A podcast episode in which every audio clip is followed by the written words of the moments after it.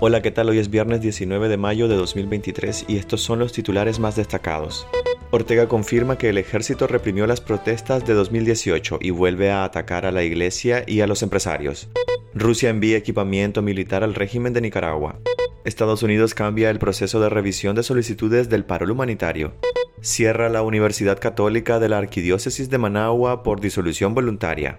El magistrado orteguista Armengol Cuadra sufre ataque cardíaco cuando viajaba a Rivas. Soy Edwin Cáceres y les doy la bienvenida. Daniel Ortega confirma que el ejército reprimió las protestas de 2018 y vuelve a atacar a la iglesia y a los empresarios.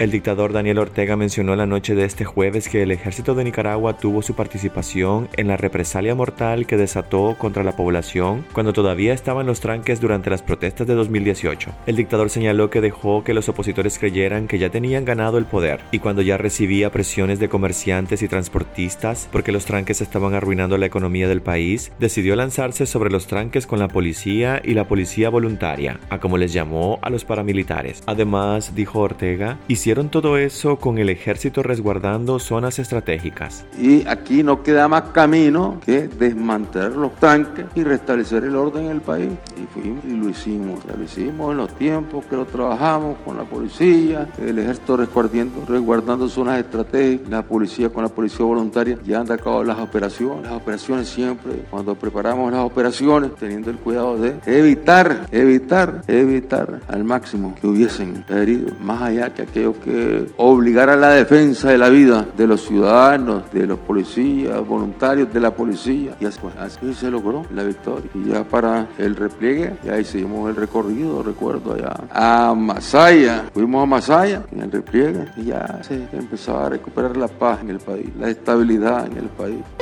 Rusia envía equipamiento militar al régimen de Daniel Ortega. La dictadura recibió equipamiento militar de parte del Ministerio de Defensa de Rusia, con supuestos fines humanitarios para aumentar el nivel de seguridad nacional y la capacidad de defensa de ambos estados, reportó este jueves la agencia de noticias Europa Press. La entrega no ha sido confirmada por Rosario Murillo, la vocera del régimen en Managua. El equipamiento militar sería entregado al ejército de Nicaragua, que dirige el sancionado general Julio César Avilés y cuyo papel en la represión generalizada que se aplica contra los ciudadanos se encuentra en la mira del Consejo de Derechos Humanos de las Naciones Unidas. Moscú ha dicho que este tipo de cooperación técnico-militar que brinda a otros países es para desarrollar y fortalecer las relaciones en este campo y destaca a la dictadura de Nicaragua como un socio estratégico en la región. En junio de 2021 la dictadura de Daniel Ortega solicitó a Rusia el abastecimiento de armamento más moderno y preparación de los militares para enfrentar diferentes formas de presión en Nicaragua, incluyendo tentativas de revoluciones, confirmó el propio ministro de Defensa ruso. La llegada del equipamiento militar ruso a Nicaragua se conoce un mes después de la visita a Managua del canciller Sergei Lavrov, quien durante un encuentro con el dictador Daniel Ortega repasó la cooperación bilateral y exploraron la posibilidad de ampliarla, principalmente a nivel militar.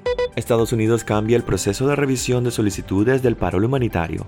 El Servicio de Inmigración y Ciudadanía de Estados Unidos anunció nuevos cambios en el proceso de revisión de las solicitudes del paro humanitario para Nicaragua, Cuba, Venezuela y Haití, que permite a 30.000 migrantes de estos países ingresar al país de manera legal cada mes. Desde este miércoles 17 de mayo, Estados Unidos comenzó a seleccionar al azar la mitad del total mensual de solicitudes, es decir, 15.000 independientemente de la fecha de recepción del formulario I-134A. La otra mitad del total mensual se revisará en función de cuándo se presentó la solicitud, dando prioridad a los casos más antiguos, como se hacía anteriormente. El Servicio de Inmigración y Ciudadanía de Estados Unidos actualizó el proceso debido a que la cantidad de patrocinadores que han presentado el formulario I-134A es significativamente mayor a las 30.000 autorizaciones de viaje mensual disponibles. El objetivo de este cambio en el proceso de revisión es mantener una oportunidad significativa y equitativa para que todos los solicitantes puedan presentar su caso, señaló la agencia. Asimismo, advirtió que no acepta más de una solicitud por cada caso. Es decir, si la persona ya presentó un formulario, no se admitirá uno nuevo bajo la nueva modalidad, sino que el sistema priorizará según el orden de llegada. Los solicitantes y patrocinadores pueden consultar en la página web de la agencia el avance de sus casos. El programa permite a los beneficiarios que cuenten con un patrocinador en Estados Unidos viajar vía aérea o programar su llegada a una puerta de entrada en la frontera. Al ser admitido bajo el parol, la persona recibe una autorización de residencia y trabajo de dos años.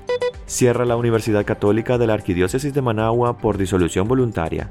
El Ministerio de Gobernación aprobó la disolución voluntaria de la Universidad Católica Inmaculada Concepción de María, que pertenece a la Arquidiócesis de Managua y operaba en el país desde junio de 2012. La disolución voluntaria se conoce en medio de una embestida que ha desatado el régimen contra la Iglesia Católica de Nicaragua, la cual incluye el encarcelamiento de Monseñor Orlando Álvarez, obispo de la diócesis de Matagalpa, así como una serie de restricciones a libertades de El Acuerdo Ministerial 77-2023, publicado en la Gaceta, dice que la disolución voluntaria fue acordada por los miembros de la universidad en una asamblea extraordinaria celebrada el 10 de enero de 2023.